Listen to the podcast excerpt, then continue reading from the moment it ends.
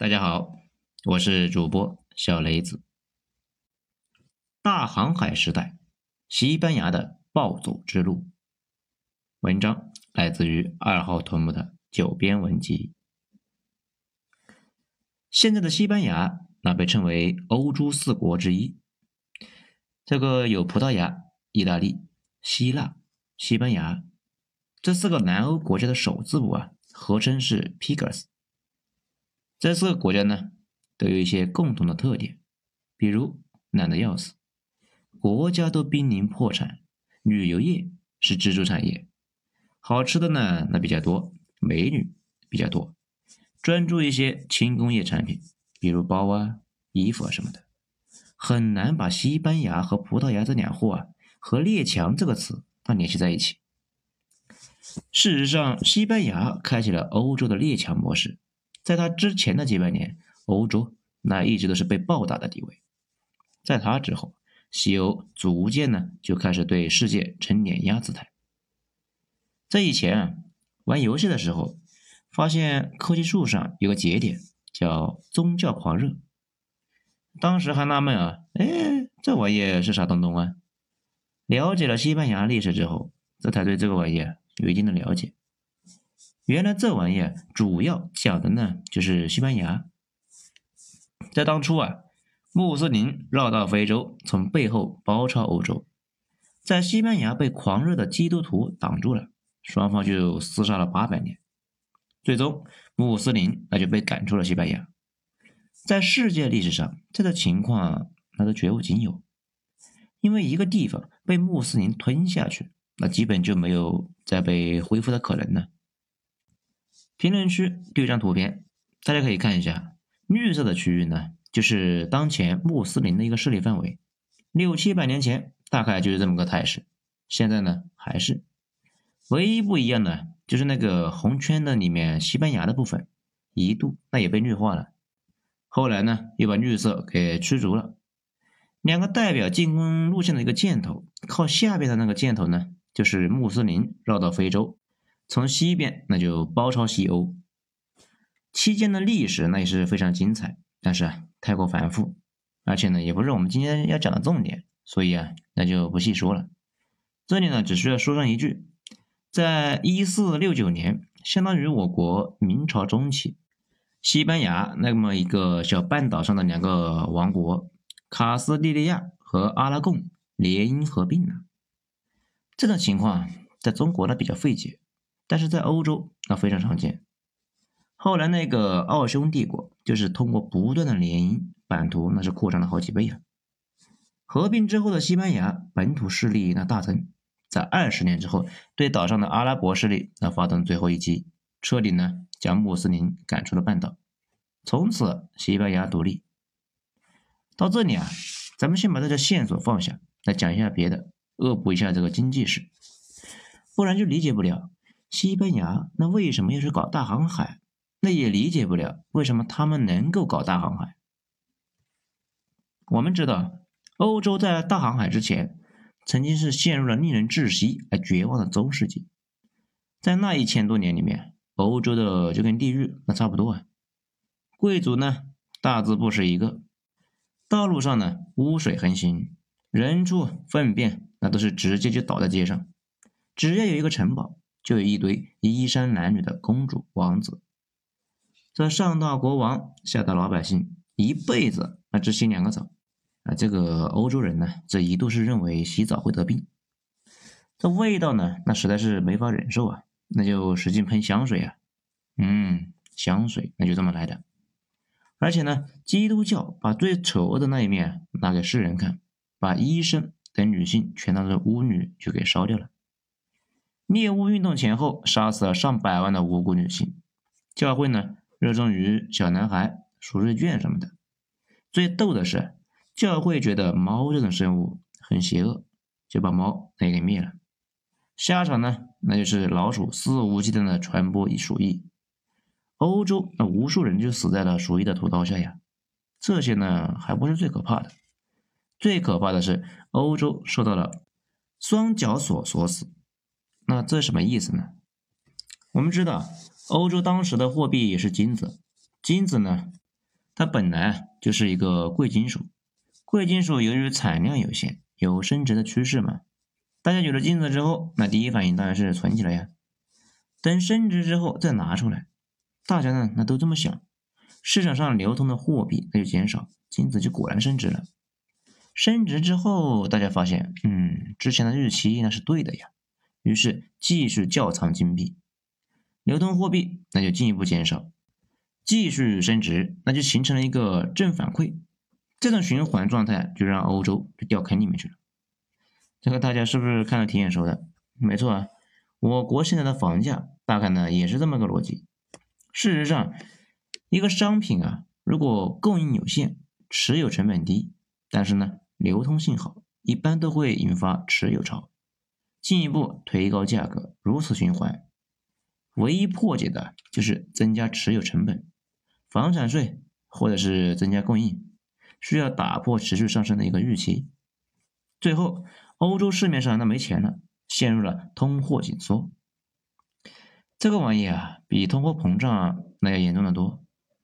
这种状态之下，基本上啥都干不了，但因为没钱嘛。商品的价格呢，那倒是也不高，但是就是没钱。这种困局只能够是通过外部介入，那才能够打破。这只是欧洲面临的其中一个问题。欧洲呢，还有一个问题叫内卷化，由于生育率低。欧洲和中国历朝历代末期那是一样的，陷入了严重的人口爆炸，人均拥有土地那极低，而且呢人口供应量也大，所以工人工资低啊，工资低的话，那工人就没钱消费。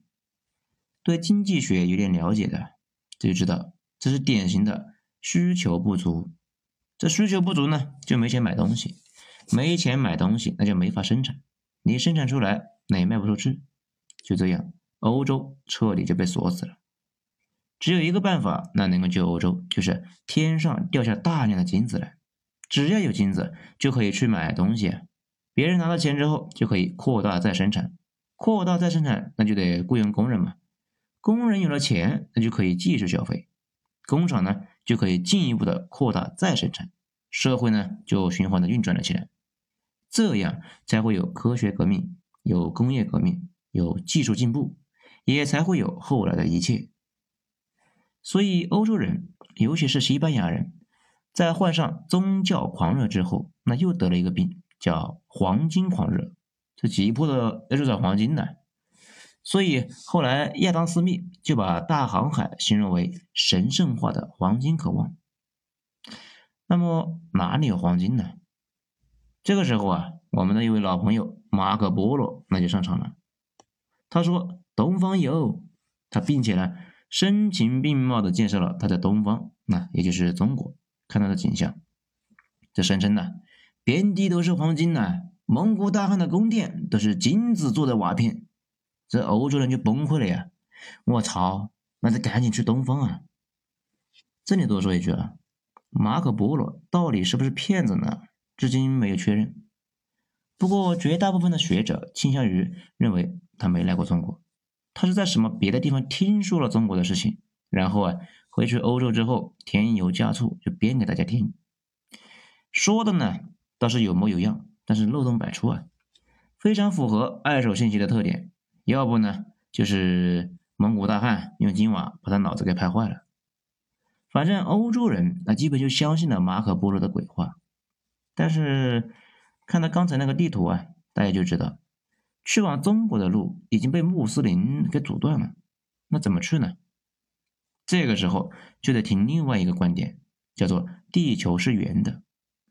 欧洲人呢，当时有很多人都相信地球是一个一个叠一个的乌龟，那有的人觉得是一个三叶草，还有一部分人认为地球是圆的。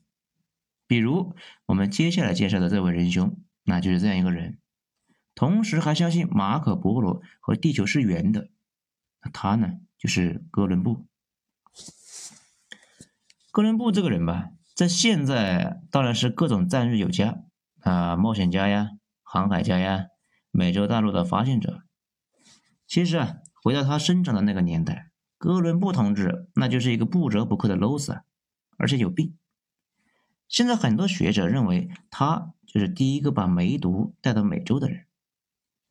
哥伦布从二十岁的时候呢，就开始狂热的向各国推销他的那套理论，就是既然地球是圆的，朝西也能走到中国。这个想法在当时如此大胆而且不切实际，以至于大家都不太能够接受。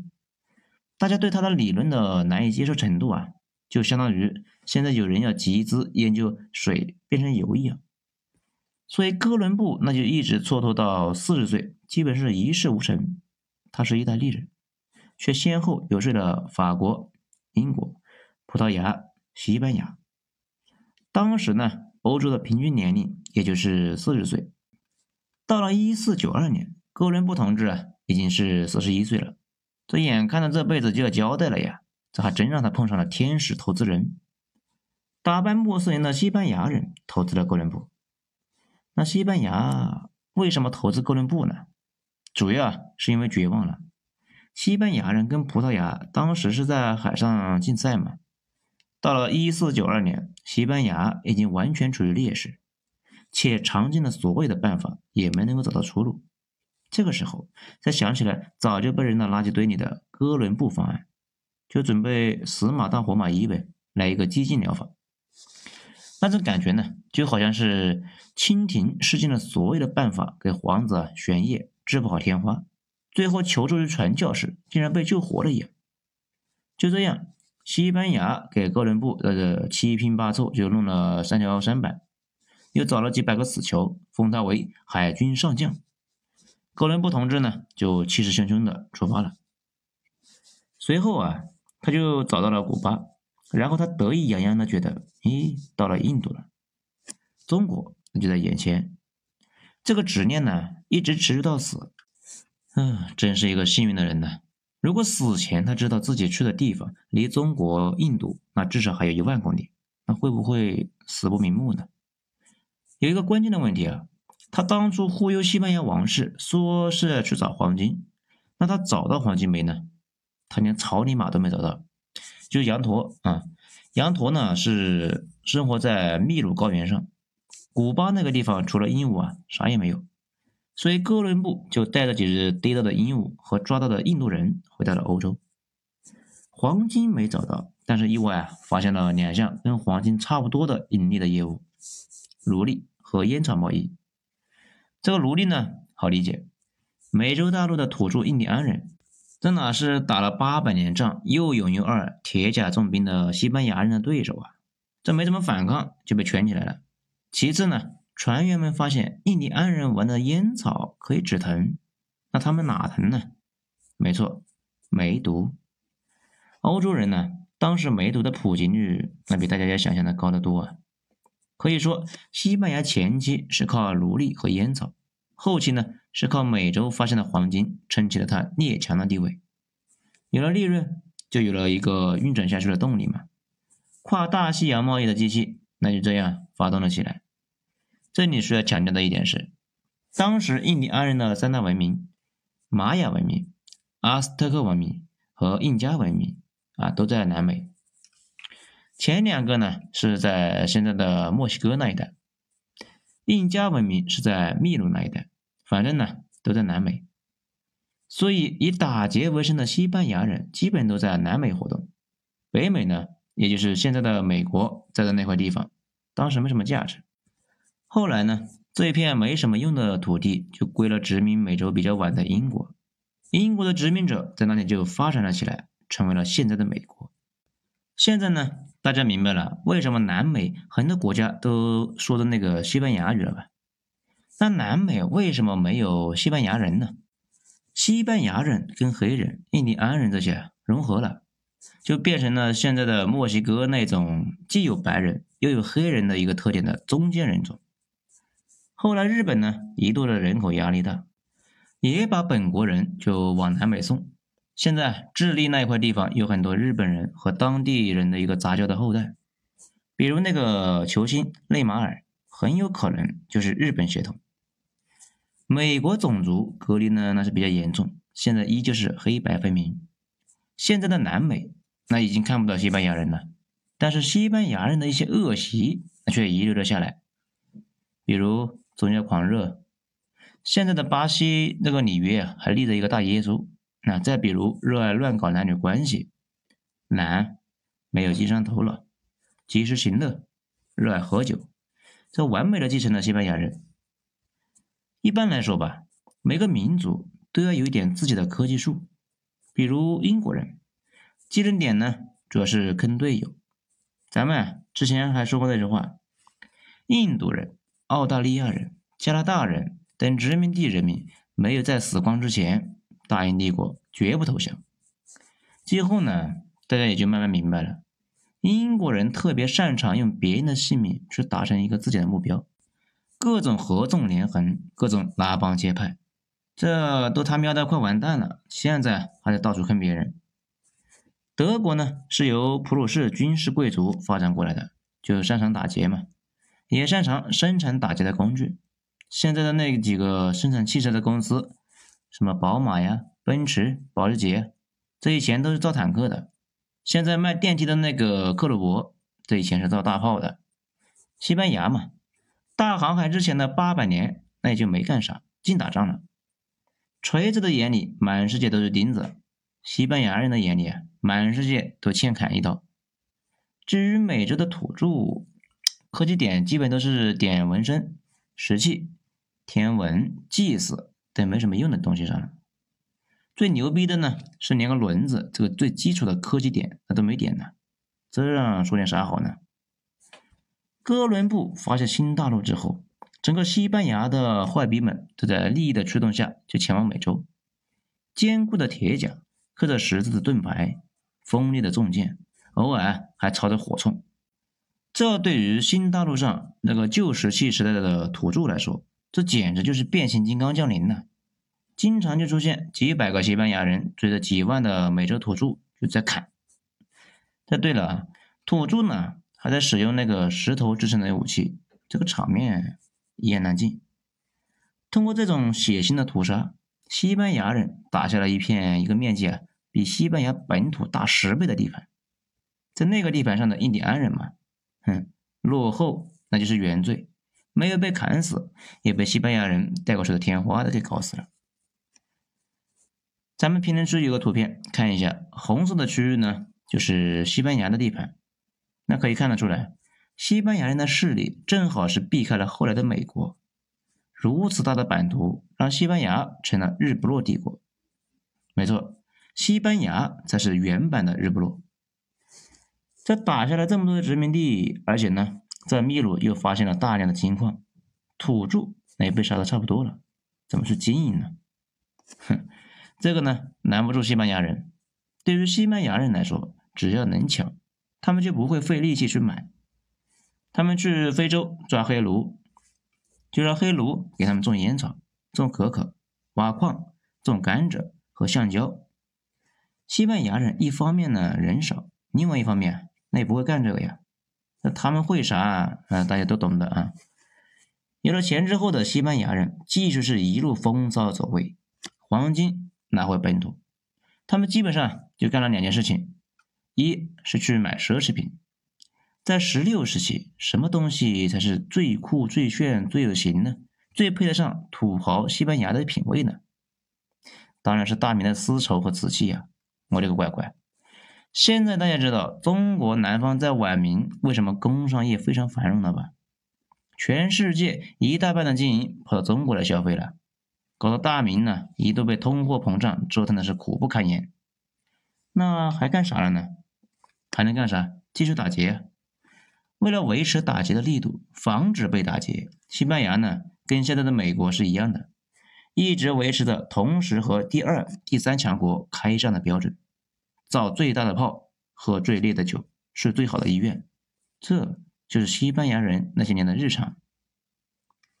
此时的西班牙呢，英国在给他到处抓奴隶，荷兰是他的海上马车夫。这里没错啊。荷兰一开始主要是给西班牙开车的，葡萄牙呢把东方的丝绸运回欧洲卖给西班牙，西班牙的海军大量，相当于列国之和。